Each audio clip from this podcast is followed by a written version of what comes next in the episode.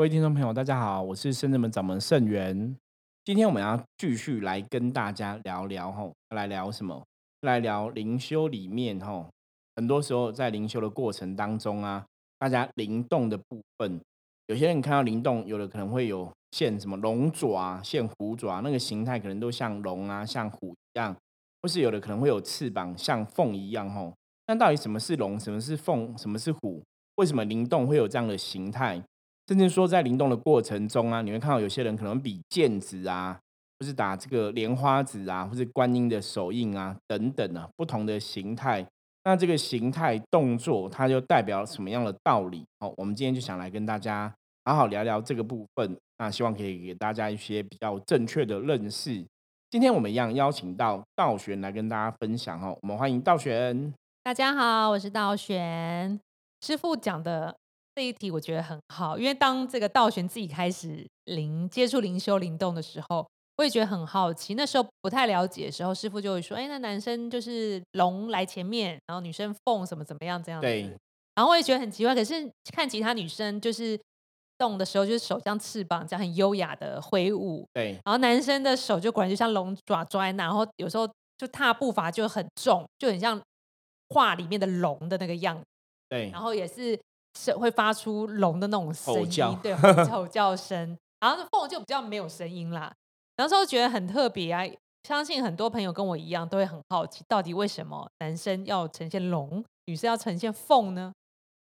我觉得这个问题问很好哈，因为以前刚开始啊，我自己看别人灵动的时候，我也会有这样的疑问，就是为什么一定会现龙爪，或是哦男生会跳龙的部分，女生跳凤？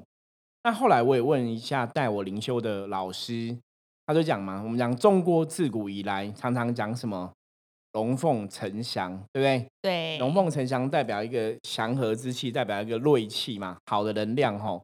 那你看以前都讲什么望子成龙，望女成凤，所以中国自古以来吼，传统上就是用龙凤来代表男生跟女生，所以像。母娘来降价的时候，你一般我们讲说灵修灵动就是母娘的法门嘛，吼。所以母娘的系统里面来讲，就会讲说龙儿凤女。对呀。如果大家有接触过灵修的话，应该就有听过这种说法，吼，龙儿凤女，龙儿凤女。那龙儿其实代表就是阳性的能量，哦，就是男生的部分；凤女代表就是阴性的能量，就是女生的部分。像传统道教啊，也会用乾坤来象征阴阳能量，吼。讲乾就是阳性的能量，就是龙的部分；坤就是阴性的能量，就是凤的部分。所以传统的灵修上面来讲，如果你是做本灵的修行啊，你启迪是自己本来的灵性阳性的能量，吼，常常就会用龙的形态来显现；阴性的能量就会用凤的形态来显现。所以龙凤等于是，如果你现在白话讲，我们讲说那就是灵魂最初的一种能量形态。那为什么一定会是龙凤呢？我个人的看法是啊，龙凤最主要是因为我们讲嘛，宇宙是一个集体的意识组合而成嘛，包括人类世界甚至地球这个概念嘛，地球可能有个共同的集体意识。那在传统的不管是中华文化里面哈，传统的信仰里面，会觉得这个集体意识就是龙就是钱就是男生，凤就是坤就是女生。我觉得这是受到这个集体意识一个能量场的影响。所以为什么龙跟凤会变成大家灵修的最初的这种形态，就是本来灵性的形态？我觉得会比较贴像是这样的状况。所以一般我们来讲说，如果你是做本灵修行的话，一开始应该会先接触你的龙跟接触你的凤。比方说像我自己嘛，一开始接触灵修，一开始就从龙的这个形态开始接触修行，你可能就是那个气味充满全身，然后你会动出龙爪。会有龙的形态，可是这种东西我觉得很玄哦。我们如果从科学角度来讲啊，如果你是被人家暗示过，以前我之所以会相信灵修，就是说我在真正接触灵修灵动之前，我其实没有看过别人是怎么做这个事情的。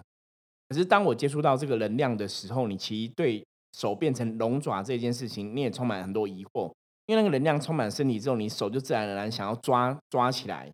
就变成一个五爪的这个龙的概念哦。那我觉得这东西很玄，就是说，其实你没有接触之前，你根本不知道会这样子啊。所以，我我们我们讲嘛，我们这种读书人嘛，哈，就接触科学教育长大的人，为什么会相信这种事情？就是其实以前没有人催眠过我，也没有人暗示过我。可是为什么我在灵动的时候，我就会显出龙爪？我觉得这是个很有趣的道理。所以我觉得那个比较像是有点像说，你接触了这个神，他的认知。比方说，我当初接触九天玄女嘛，那在九天玄女的系统里面来讲话，龙凤就是男女的形态。那因为你接触这样的神，他的认知是这样，所以你自然而然你学下来功法，或是你起叠功法，哎，你就用龙凤的形态来呈现。当然可以从这个角度来讲，那我们当然也可以从另外一个角度来讲，也许我们以前的灵真的就是所谓的龙，所以你才会去认识九天玄女，你才会去遇到她，才觉得跟她有缘。这样讲大家可以接受吗？如果假设我以前的灵可能不是龙的话，哦，没有龙的能量。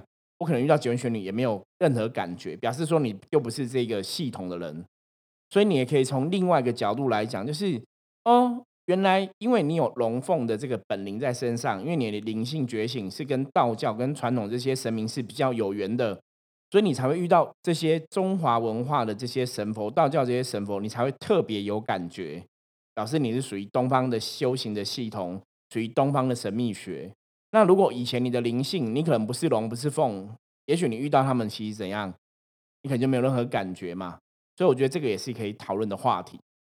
这样真的很特别。所以说，师傅意思说，如果今天有一个金发的外国人走进圣真门来，就是学习灵修派的话，对，他有可能灵动，也就是手会成龙爪。一个男生的话，对，所以你要从另外的逻辑来讲，是因为他的灵魂是龙。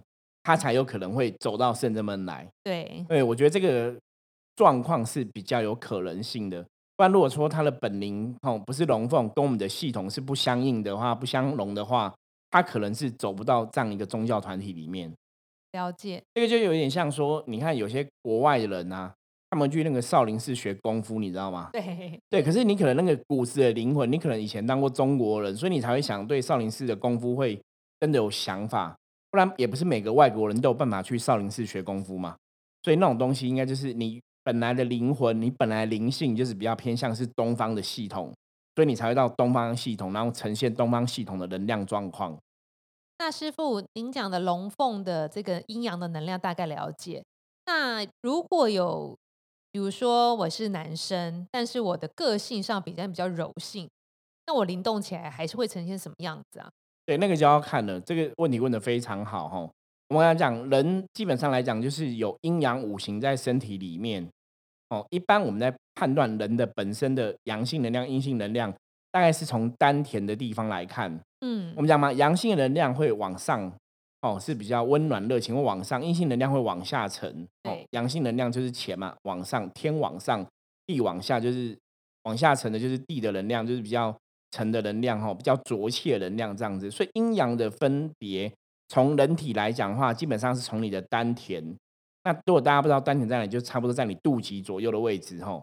所以肚脐以下人的能量比较偏阴，肚脐以上人的能量比较偏阳。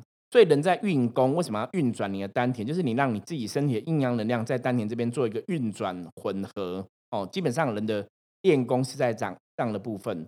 所以每个人的能量特质里面来讲，如果你灵魂特质里面你是阳性能量比较强的，比方说有些女生，她虽然肉体是女的，对不对？可她内在阳性能量比较强的，她灵魂的特质阳性能量比较强，她有可能呈现出来的形态就会比较武，因为阳性能量比较外放嘛。哦，呈现出来的能量就是感觉有像有些人我们讲女汉子嘛，巾 帼不让须眉，有没有？所以如果以这个故事来讲，比方说花木兰，我就说花木兰可能就是那种。阳性能量比较强的女子，比阳刚，对，所以你才有办法在部队里面不被人家认出来嘛。就是你可以从这个角度来理解跟想象。了解，所以有时候跟我们肉体本身没有太大关联，主要是跟我们的内在的能量。对，今天讲说内在的灵魂的属性哦。你如果灵魂的是偏阳的，你就呈现出来会比较是阳刚的；偏偏比较阴的，呈现出来就比较柔软一点。对，那。阴阳，我刚刚讲嘛，比较阳性能量外放，可能呈现出来就是本灵的形态，就会是龙；那比较柔软一点的话，呈现出来本灵形态就会是凤。所以就会造成一个状况，比方说有些人哦，像我们也看过灵修界有些前辈，他可能是男生的肉体，可是他内在能量其实阴性能量比较强，所以他可能也会去接母娘的职务。哦，因为我们知道母娘是比较偏柔的能量，对，会有这种状况啦。不过因为后来的演变，是因为大多数我们为了让世人不要产生疑惑嘛，像圣人们的法门里面，我们也是比较强调建议，当然我们就是顺着灵性的状况去发展，可是比较强调建议就是，如果你是男生，像我自己嘛，我自己内在阴阳能量比较平衡一点，所以早期我也会接母娘的圣驾。对，那只是后来我比较拒绝这个部分，因为我觉得就是，毕竟我肉体是男生，那接母娘的圣驾感觉上会有点怪怪的。可是那是因为我阴阳能量大概都是五十五十，是蛮平衡的。对，所以我内在能量基本上不会有冲突，只是外在的感官我觉得不太适合，所以我就觉得男生你就做男生神的事情嘛。所以为什么后来我都接，能接玄天上帝、关圣帝君、钟馗嘛，就比较男性的神。对，那如果母娘要来的话，可能就是用感应的，知道母娘表达什么，我们帮忙传达，而不要用母娘的整个能量那种形态去跟大家接近。对啊，因为善性还是会有观感的。对，会怪怪。因为早期我曾经遇过朋友，就是那时候早期接母娘能量嘛，那那朋友是灵性初醒嘛，吼，那母娘对很多灵魂来讲，就是像妈妈一样。对我记得我个客人，一个朋友就跟我讲说：“师傅，我觉得很怪。”我说：“怎么了？”他说。我好想叫你妈妈，他说他觉得他不能接受，然后他他说他很想抱我，然后想叫我妈妈，可是他又觉得我是师傅是男生，他觉得他不行。对，那有些人因为早期他比较不了解，所以那时候其实就产生冲突，你懂吗？那你心里你潜意识可能觉得干嘛？这是不是邪教？就怪怪的。这明明师傅是男生，然后他就想抱我，然后然后想抱我撒娇，然后又想要叫我妈妈。我说因为在那个当下那个状况是我在感受母娘灵气，所以我其实在那个 moment 在那个当下。我是跟母娘合而为一的，所以后来因为他这样讲之后，我觉得对，那这样真的很怪，懂吗？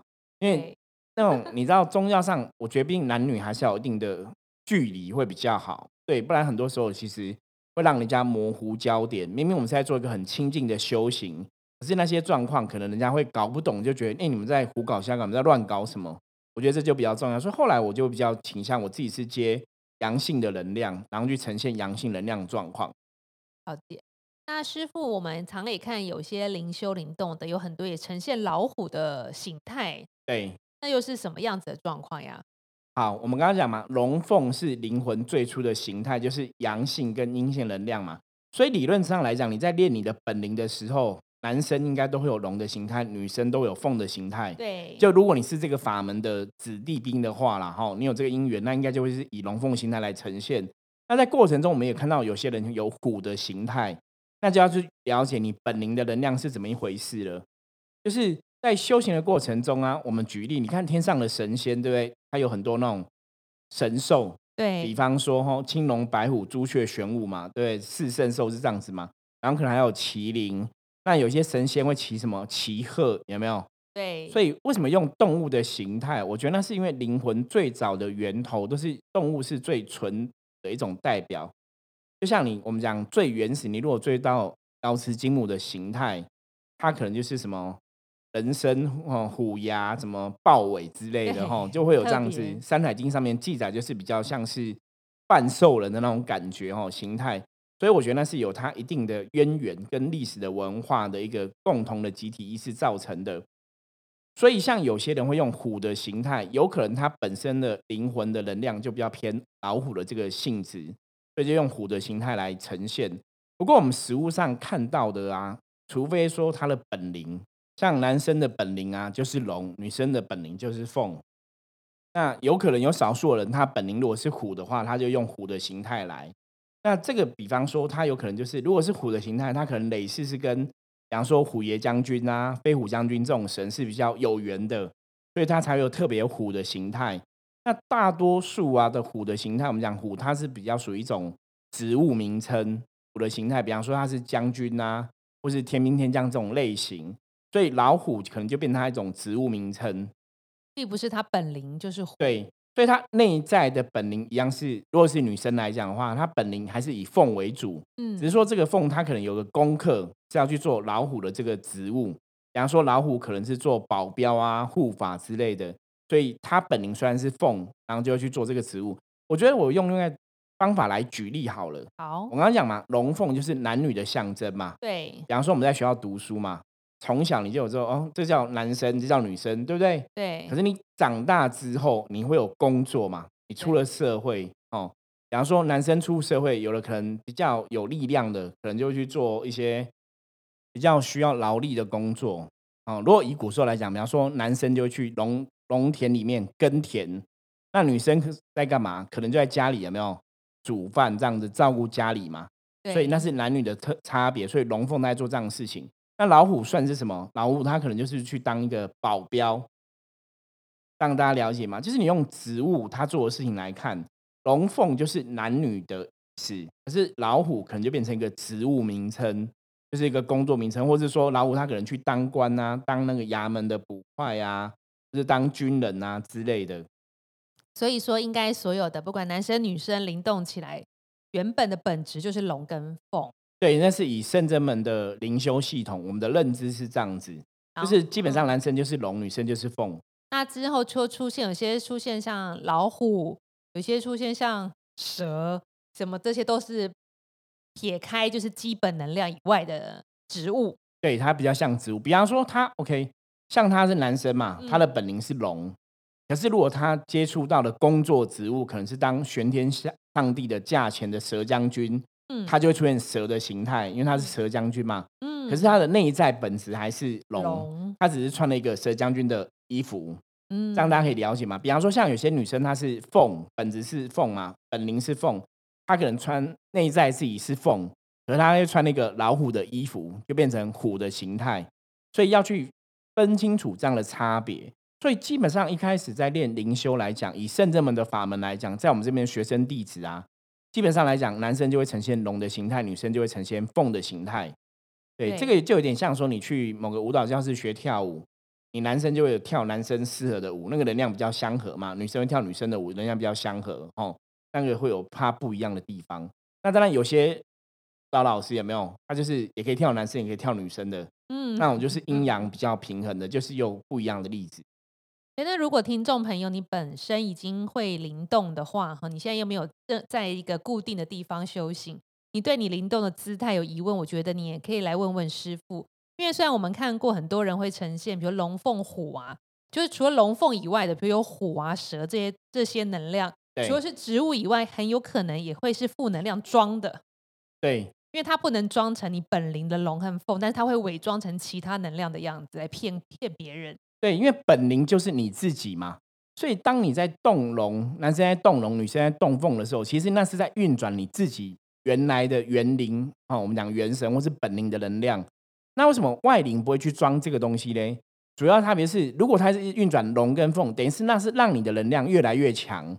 那如果你能量越来越强，你越来越亲近之后啊，你当然就会判断说，哦，里面有东西脏脏的，有东西是不好的，你就把它推出去嘛。对，所以你在练龙凤是在练你本来的能量。如果你的能本来能量太强的话，基本上外灵就没有地方可以躲了。没错，所以外灵，我们真的没有遇过外灵会去显龙凤的能量，因为龙凤就是你自己嘛。所以外灵它会去装，它会让你觉得它很厉害，它可能变成老虎，可能变成蛇，哦，甚至以前我们还看过有的外灵变成蟾蜍的，都很奇怪。可是那个能量体出来，我常常讲能量你要去观察，因为你了解了，哈、我们在讲说修行灵修，你要有知识嘛，或是你对能量要敏感。你了解的话，其实你在判断动作的时候，在判断能量的时候，其实你是会看得出来的。比方说它是龙的能量，它呈现状况大概是怎么样，你可能会了解；凤的能量呈现出来是怎么样，你也会清楚。那如果它不是龙，不是凤，它是外灵的话，外灵就有外灵的形态。真的能量通常出来，我以前跟朋友讲，我说你要怎么分辨？我说最简单的方法就是你看它能量是顺还是不顺。我们讲过嘛，正能量会让你觉得舒服，负能量会让你觉得不舒服嘛。正能量会让你觉得是积极乐观，负能量会让你觉得阿长，会让你觉得烦嘛。所以如果它出来能量是让你看人觉得怪怪的，让你觉得不舒服，比方说那个人在灵动，或是你自己在灵动过程中，其实你是不舒服的。你要你要这样，那可能就怪怪的。我举个例子来讲，之前我们就有朋友在灵动，我们都讲嘛，深圳门灵动法门，我们一定从练本灵开始，我觉得这很重要哦。你要把你本本灵练好之后，你再去接哦能量往上提升，再去做其他的事情。什么叫练本灵？练本灵有点像打篮球，有没有？先把基本功做我做好嘛，做扎实嘛。你如果一个打篮球，你还不会运运球，运不好，哦，基基本功没有好，你就想要灌篮，那你灌篮一定也没办法灌得很好。对，所以灵修灵动一定要先把基本功扎实。基本功就是，如果你是龙的本领，就把龙练好；凤的本领就把凤练好。这个先练好，那以后长大了没有？男生女生长大了，毕业学校了，出社会了，会见到工作嘛？你要做什么样的工作？那是以后可以再来讨论。可如果你基本功没有扎实，你就想要去做其他事情，那个其实很多时候能量可能就会混乱的。对。那以前我看过一个状况，一个朋友他就是在灵动的时候，他就像蟾蜍一样。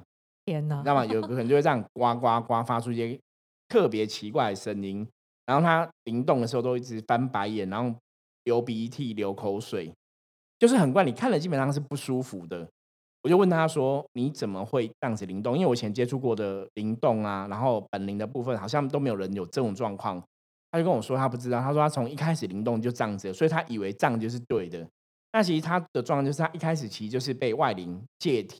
又卡到外灵了，所以他一直没办法分辨，所以那个就是一个判断的法则。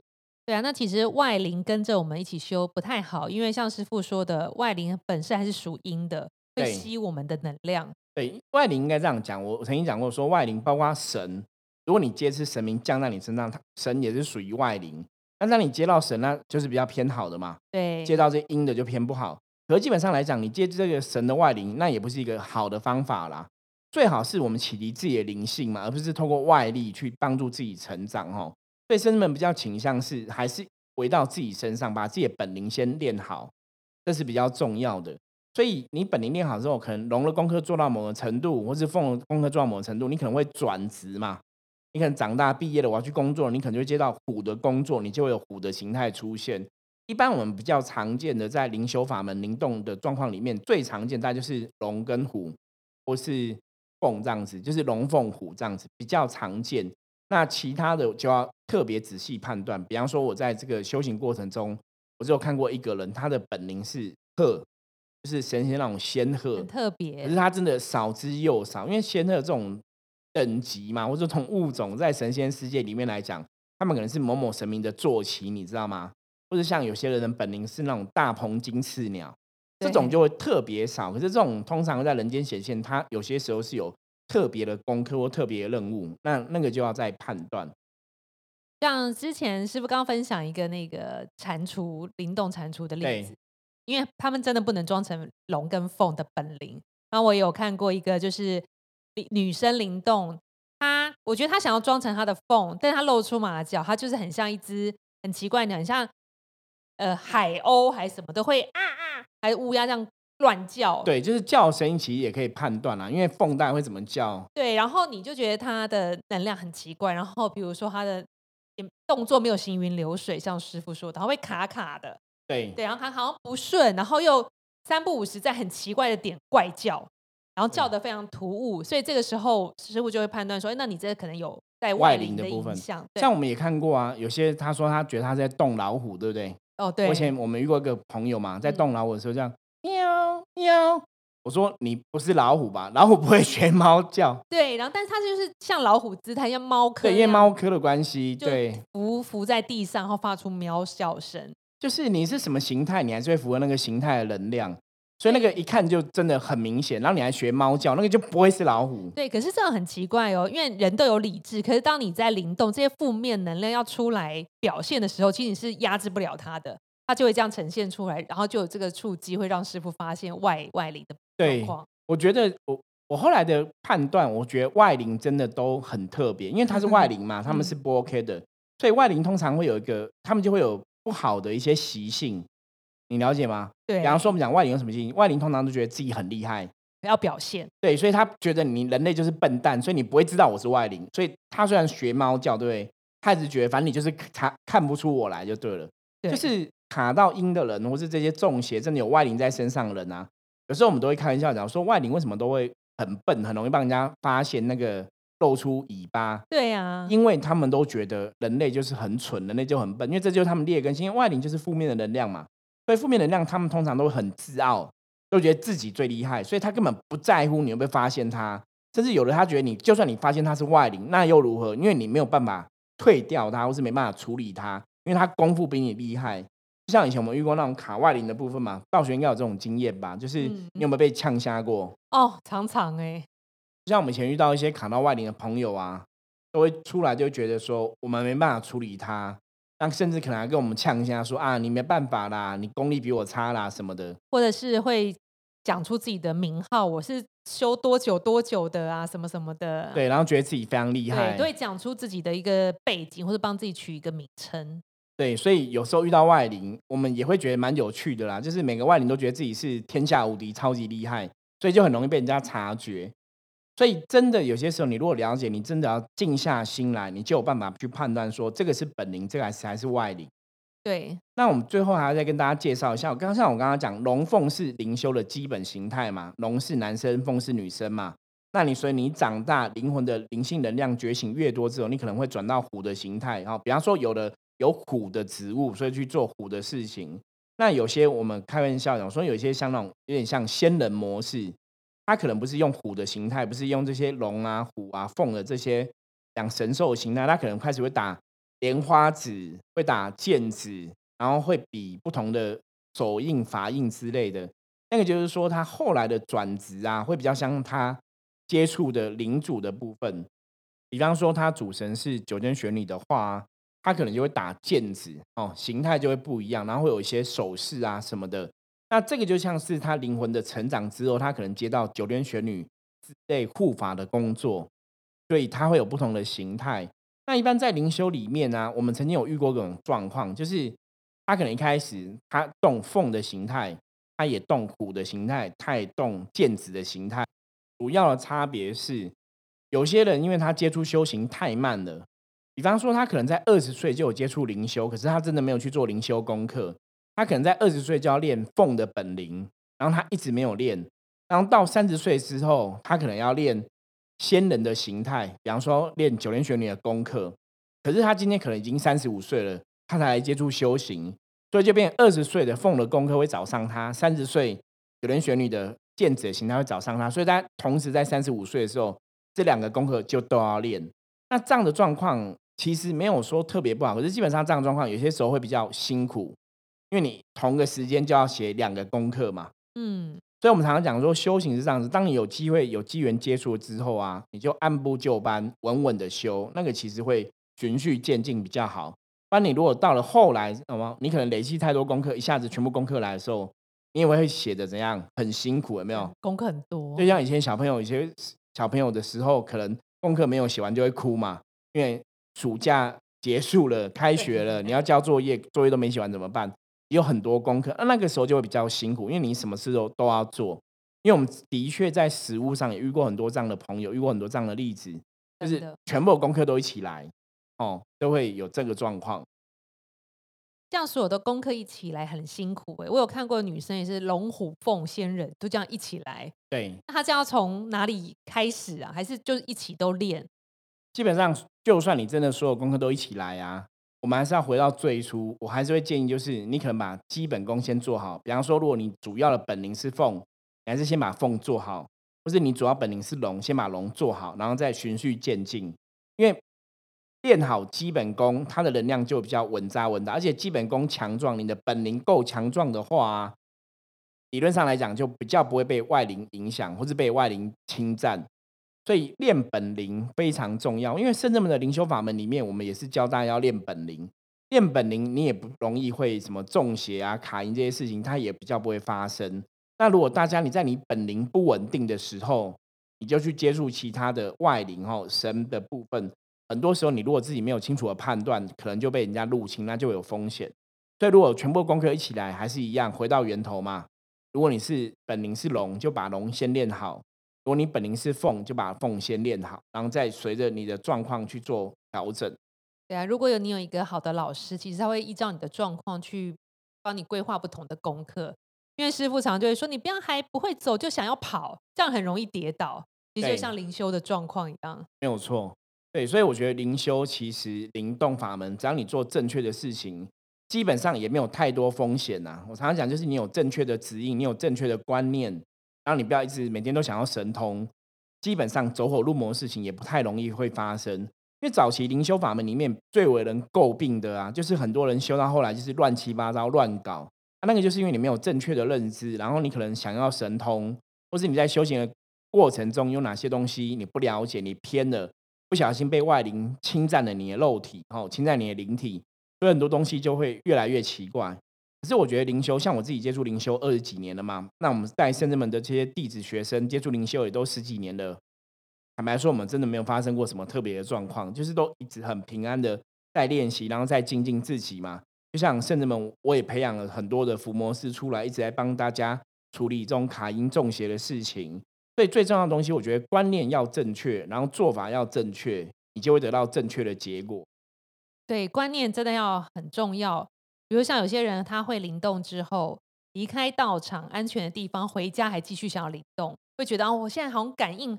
很开，很强，对，很强。我现在想要动，我觉得这里有脏，那里有脏，我就动一动，比个毽子，比一比，其实就是风险就从这里开始。对，因为你开始觉得自己好像真的很厉害，然后自己会灵动着，我好像跟神一样，然后充满一些法力啊，就到处乱搞一些东西，那其实就很危险。所以我说，大家还是要回到修行的根本哦。我们修行在学什么？其实还是在学习修道这件事情嘛。那学修道的话，其实当然还是要懂得谦虚。懂得去包容很多事情，你当然还是要有所谓的慈悲心。所以，如果一个人修行人，他跟你讲说他是没有慈悲心的，你就要知道这修行人一定有点怪怪的。对，对，就是可能被有外灵入侵或什么的。对，因为修行必然是回到这些最基本的功课，你要有慈悲心，你要对人间有爱，你可能要有怨哦，这些是修行的根本，而不是说我修行，我只是练到所谓的灵动的这个事情，我可能灵动的时候看起来法力无边，很厉害。可是我的心性锻炼是零分，你知道吗？那那时候就会很不好了。对啊，那也就是没修没加分到啊。对，那变成说你在修行过程中，你可能一开始就偏掉了。因为修行不是除了动功之外，进攻的部分也要相辅相成，然后甚至说你自己的智慧、你自己的知识也要有所提升。我觉得这样子你才能得到修行的好处，在灵修的过程中也才不会有一些灵修的负面状况产生。那一样，我们要再跟大家说一次，我们大概在十月份会有一个灵动的课程。对，十月中我们就是都会有固定灵动课程，让大家去得到灵动的好处。因为当初灵动这个法门是瑶池金母传下来的，那灵动最主要目的是为了让大家身体健康哦。它其实就跟你在做运动一样，只是说灵动是灵性的运动嘛。对，有点像练气功啊。对对对，就是一样，它一样是运动的一环，只是说它是跟灵性比较有接触的一个运动。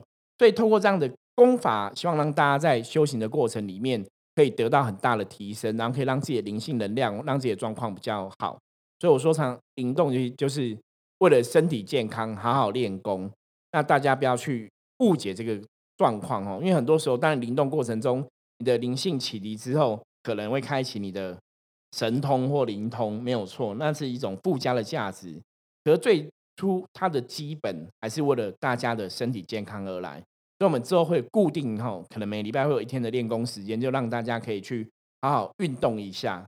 对，当然，如果你本身已经会灵动的，也很欢迎你来加入我们一起练习这样。对，也欢迎大家可以来切磋一下。对，那如果你有任何问题的话，关于灵修灵动有任何问题的话，欢迎大家可以加入我们来，然后可以接询问圣元后，我们也会用最快时间来回复你。好，那我们今天分享就到这里了。如果不了解的话，记得再跟我们说。我是盛元，我是道玄，我们下次见，拜拜，拜拜。